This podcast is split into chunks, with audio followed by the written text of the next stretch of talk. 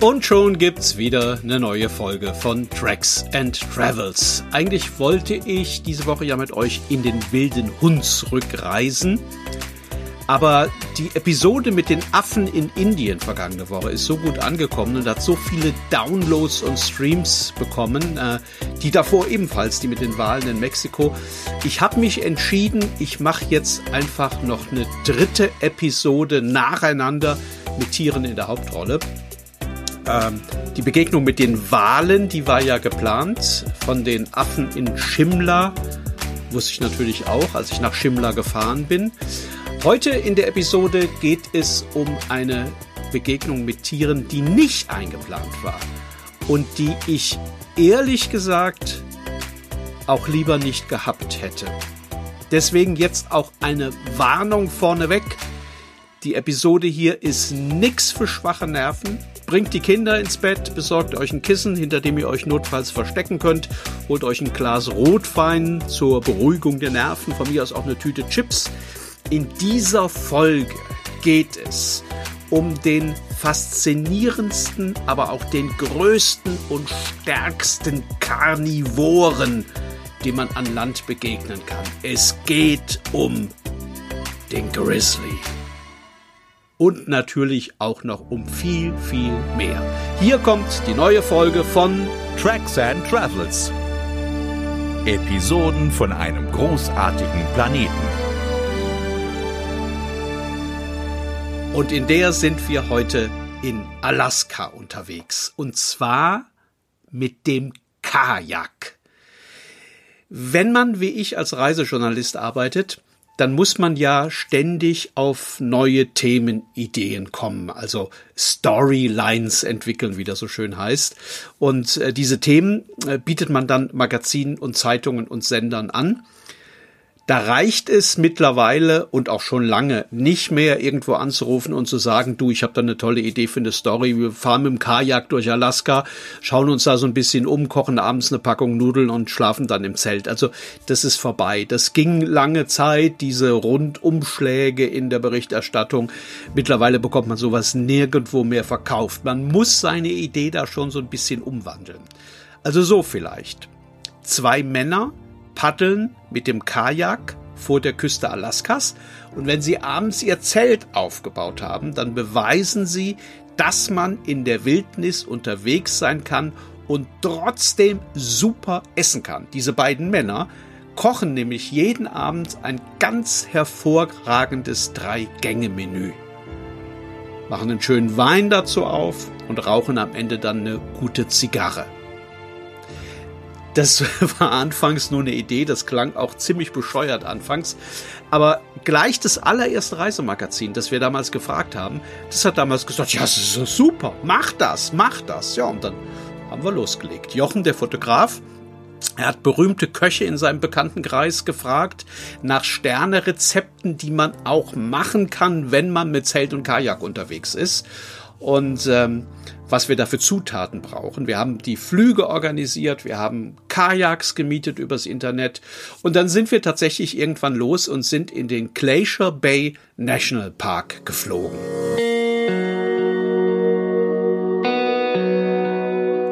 Dieser Park liegt an der Westküste Alaskas, ganz im Süden, also da, wo, wenn ihr euch das vorstellt auf der Karte, Alaska nur so ein dünner Streifen ist, links daneben das Meer, rechts daneben Kanada.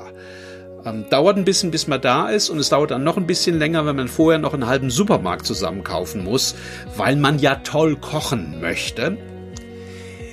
Wir hatten uns diesen Nationalpark ausgesucht, weil wir rausbekommen hatten, dass man da auch als Anfänger im Kajak unterwegs sein kann. Das liegt so ein bisschen daran, dass vor der Küste dort ganz viele Inseln und Inselchen so eine Kette bilden. Und zwischen diesen Inseln und der Küste ist das Meer dann so still, dass man da auch Leute wie uns mit dem Kajak absetzen kann. Da passiert nichts, da ist kein Wellengang, das ist alles still und ruhig. Es gab allerdings bei der Planung ein kleines Problem. Wir wollten da im Frühsommer hin und zu der Zeit sind da ganz viele Wale unterwegs und wir hatten so ein bisschen Bedenken, ob das okay sein würde, wir mit diesen kleinen Kajaks zwischen den Walen unterwegs. Wir haben überall nachgefragt, wir haben im Park nachgefragt, wir haben ähm, auch hier einen befreundeten Meeresbiologen in Kiel angerufen und gefragt, du, wie ist denn das, kann man? Und alle haben sie gesagt, das könnt ihr machen, das ist überhaupt kein Problem. Ähm, die Wale merken, dass da Kajaks sind, die bleiben weit weg von euch, das ist völlig ungefährlich. Ja. Und dann waren wir dort und es sah in diesem Park noch viel besser aus, als wir erwartet hatten. Es sah hammermäßig aus. Stellt euch das vor, ihr habt ähm, eine Küstenlinie. Ihr habt viele kleine Inseln, Felsen, größere Inselchen im Wasser liegen und dieses Wasser ist tatsächlich so glatt wie ein Spiegel. Und dann stellt euch vor, dass es in diesem Park 50 Gletscher gibt, strahlend weiß, die kalben das Eis fällt ins Wasser rein, es schwimmen überall so kleine Eisberge rum, es schweben überall Adler über diesem Park, also diese Weißkopfseeadler, das sind die mit diesen gelben Schnäbeln, es sind Seehunde im Wasser, die ab und an ihren Kopf rausstrecken. Und man hat tatsächlich auch Wale gesehen, aber die waren ganz weit weg. Wir hatten geplant, ein paar Tage da draußen unterwegs zu sein. Das äh, funktioniert logistisch so, dass man sich von so einer Art Ausflugsboot, wo also ganz normale Touristen rausfahren, um sich die Gletscher anzuschauen, dass ähm, so ein Ausflugsboot einen mitnimmt. Das setzt einen dann im Park draußen ab und man macht dann mit dem Kapitän aus, an welchem Tag man dann zu welcher Zeit wieder abgeholt werden möchte. Weil das aber ein Nationalpark ist, muss man, bevor man überhaupt irgendetwas macht, zu einem obligatorischen Briefing mit den Ranger. Das haben wir dann gemacht, relativ kurz nach unserer Ankunft, also noch bevor wir da irgendwie rausgepaddelt waren, haben dann im Ranger-Büro gesessen. Der Ranger kam rein, hatte so einen Flipchart mit einer Karte des Parks dabei, hat das aufgestellt und ähm, wir haben dann gleich gesehen, dass auf dieser Karte eine Fläche rot schraffiert war. Der Ranger hat dann erzählt, was zu Wind und Wetter für die nächsten Tage, zu den Gezeiten, dass man seinen Müll wieder komplett wieder rausnehmen müsse. Ähm, als er damit fertig war, wollten wir natürlich wissen, was diese rote Fläche da bedeutet. Ach, die, hat er dann gesagt, da solltet ihr besser nicht mit den Kajaks an Land gehen, da haben wir vorsorglich gesperrt.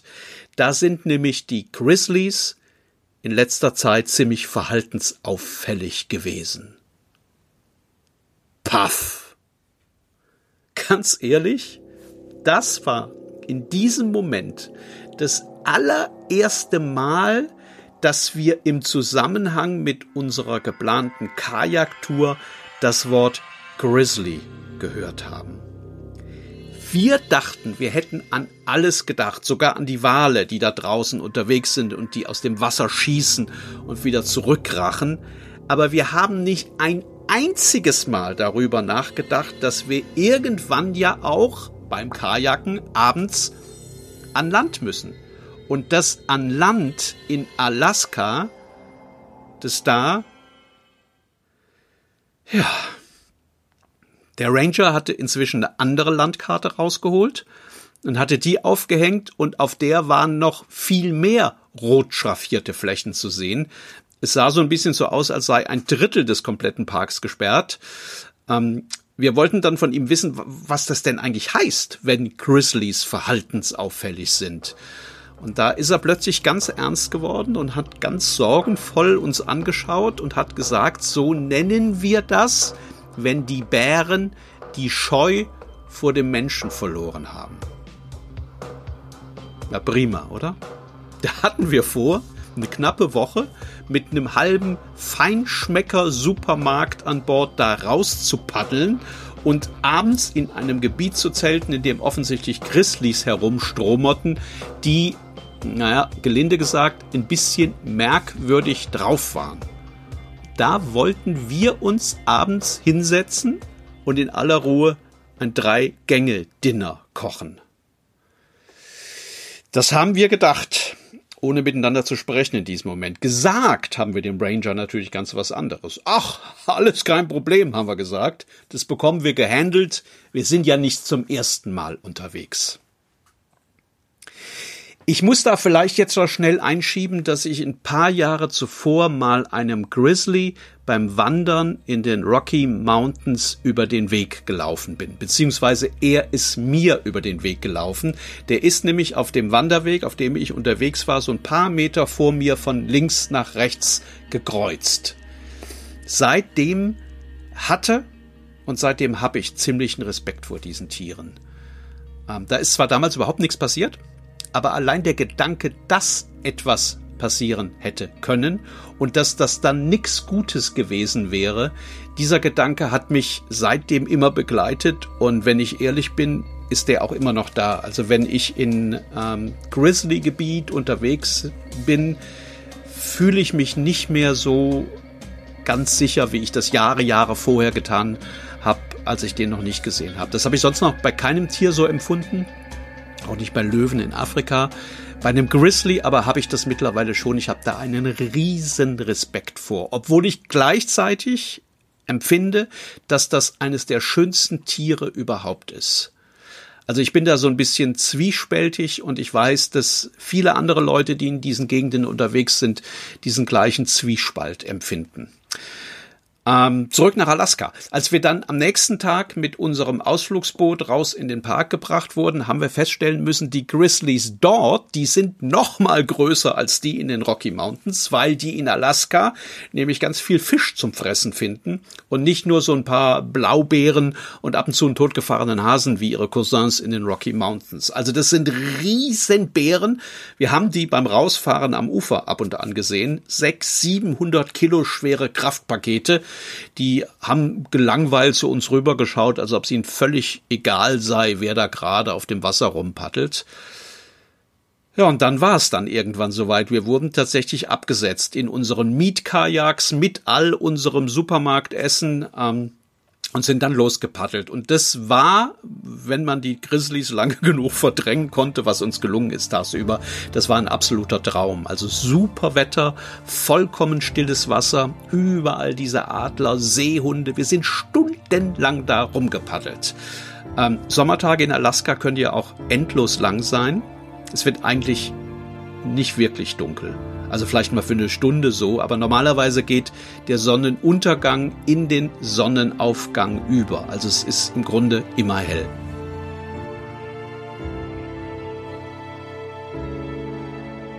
Irgendwann aber wirst du natürlich müde, vor allem wenn du den ganzen Tag im Kajak gesessen hast. Irgendwann bekommst du auch Hunger, wenn du den ganzen Tag im Kajak gesessen hast. Also irgendwann musst du an Land. Ich glaube, wir haben das dreimal versucht. Wir sind dreimal mit den Kajaks angelandet. Wir sind dreimal aus den Kajaks ausgestiegen. Wir sind dreimal mehr oder weniger sofort wieder in die Kajaks rein und wieder weg, weil wir, und wir sind beides Laien in Sachen Spuren, aber wir haben selbst als Laien überall Anzeichen von Grizzlies gesehen. Also entweder war das Ufergras total runtergedrückt oder man konnte sehen, dass, dass so ein Bär so einen Baumstumpf umgedreht hatte, um an die Ameisen unten drunter dran zu kommen. Oder es war alles am Strand voll mit diesen Untertassen großen Tatzenabdrücken. Also wir sind dreimal wieder weg, weil wir gedacht haben, wenn wir jetzt hier Zelt aufbauen, das ist nicht gut. Hier ist vor gar nicht langer Zeit noch einer hergestapft.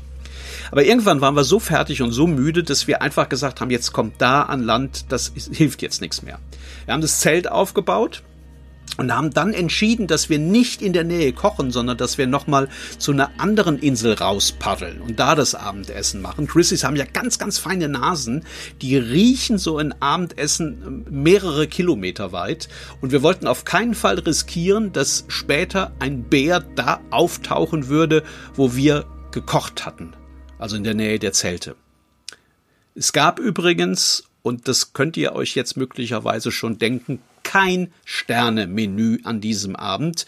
Wir waren schon derart K.O. und ich muss sagen, wir waren auch ziemlich nervös, dass wir kurzerhand eine Portion Nudeln gekocht haben und eine Tomatensauce dazu. Also genau das, was wir eigentlich nicht machen wollten, weil es jeder macht, der unterwegs ist mit dem Zelt. Also, es gab Nudeln, es gab Tomatensoße. Wir haben all das, was wir an Vorräten hatten, aus den Kajaks rausgeholt und in Bärencontainer verpackt. Das sind so kleine, na, die sehen aus wie kleine Ölfässer aus so einem speziellen Kunststoff. Die sind so hart, dass Bären die nicht aufbekommen und auch nicht kaputt machen können. Das haben wir da alles eingelagert. Ich glaube, wir haben noch Steine oben drüber geschichtet. Und dann sind wir wieder mit den Kajaks rüber auf die andere Insel zu unserem Zelt haben uns nicht die Zähne geputzt, weil der Minzgeruch Beeren ebenfalls anlocken soll. Das wussten wir. Und dann sind wir dann irgendwann schlafen gegangen. Beziehungsweise wir haben versucht zu schlafen. Jetzt stellt euch das mal bitte vor. Zwei Männer, die ihr Leben lang gereist sind, in jeder Wildnis dieser Welt unterwegs waren, die liegen in einem Zelt in Alaska stocksteif nebeneinander in ihren Schlafsäcken und können nicht einschlafen.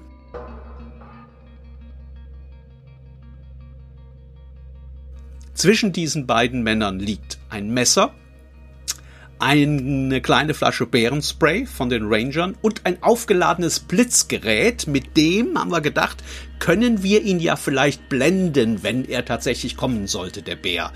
Wir wussten, und der Ranger hatte das nochmal gesagt, dass Grizzlies das normalerweise nie machen. Die kommen nie an ein Zelt ran und schon gar nicht hinein. Aber wenn doch, hat er gesagt, dann wehrt euch mit allem, was ihr habt. Ja, dann haben wir versucht zu schlafen.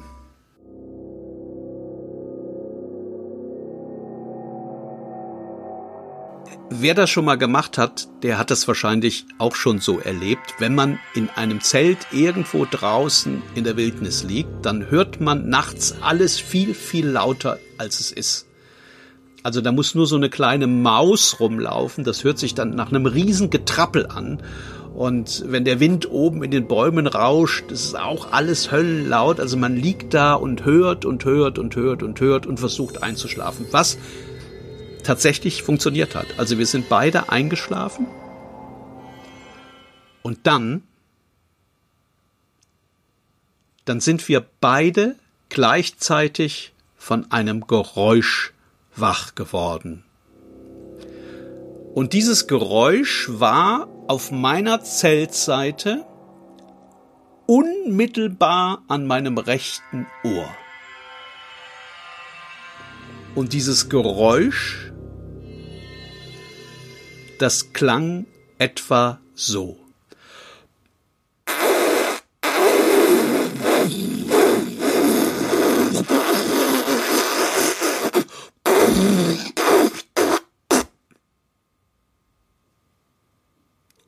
Und dann war da nichts mehr.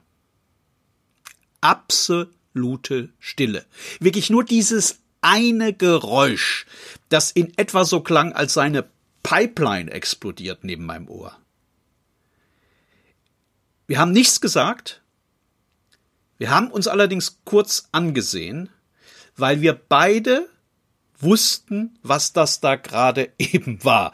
Und ungefähr fünf Sekunden später hat man auch gerochen, was das da gerade eben war. Das hat genau so gestunken. Nee, das hat noch schlimmer gestunken als man sich das vorstellen kann. Das ganz grauenvoller Gestank, zehn Zentimeter neben meinem Ohr und vielleicht 14 Zentimeter neben meiner Nase. Wir lagen da stocksteif.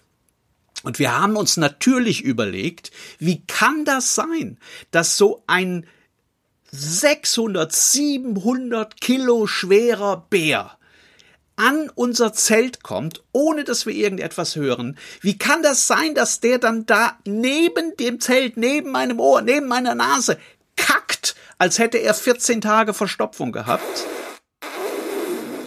Und wie kann das sein, dass der mit seinen dann ja wahrscheinlich nur noch 697 Kilo statt 700 aufsteht, wenn ein Bär sich überhaupt setzt, wenn er das macht, weiß ich nicht, aufsteht und verschwindet, ohne dass man überhaupt irgendetwas sonst hört. Wirklich nur dieses eine, eine Geräusch. Wir sind trotzdem nochmal eingeschlafen. Also das, man kann sich das nicht vorstellen, aber wir sind trotzdem nochmal eingeschlafen.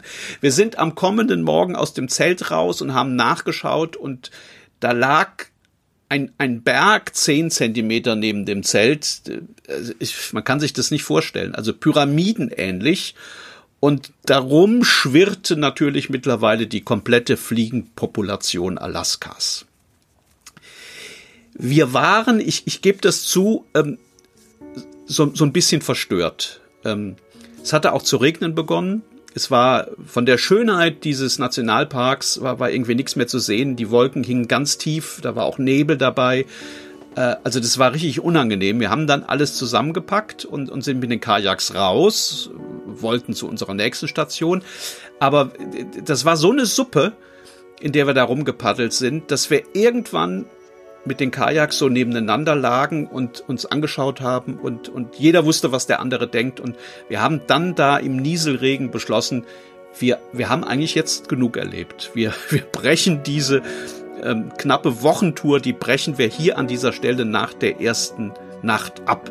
Und natürlich haben wir das beide aufs Wetter geschoben und gesagt, oh, das ist doch Mist, hier kannst du keine Fotos machen, du siehst auch nichts. Aber natürlich konnten wir uns auch beide irgendwie nicht vorstellen, noch eine weitere Nacht in diesem Nationalpark zu verbringen, in dem die Grizzlies offenbar sehr, sehr verhaltensauffällig waren.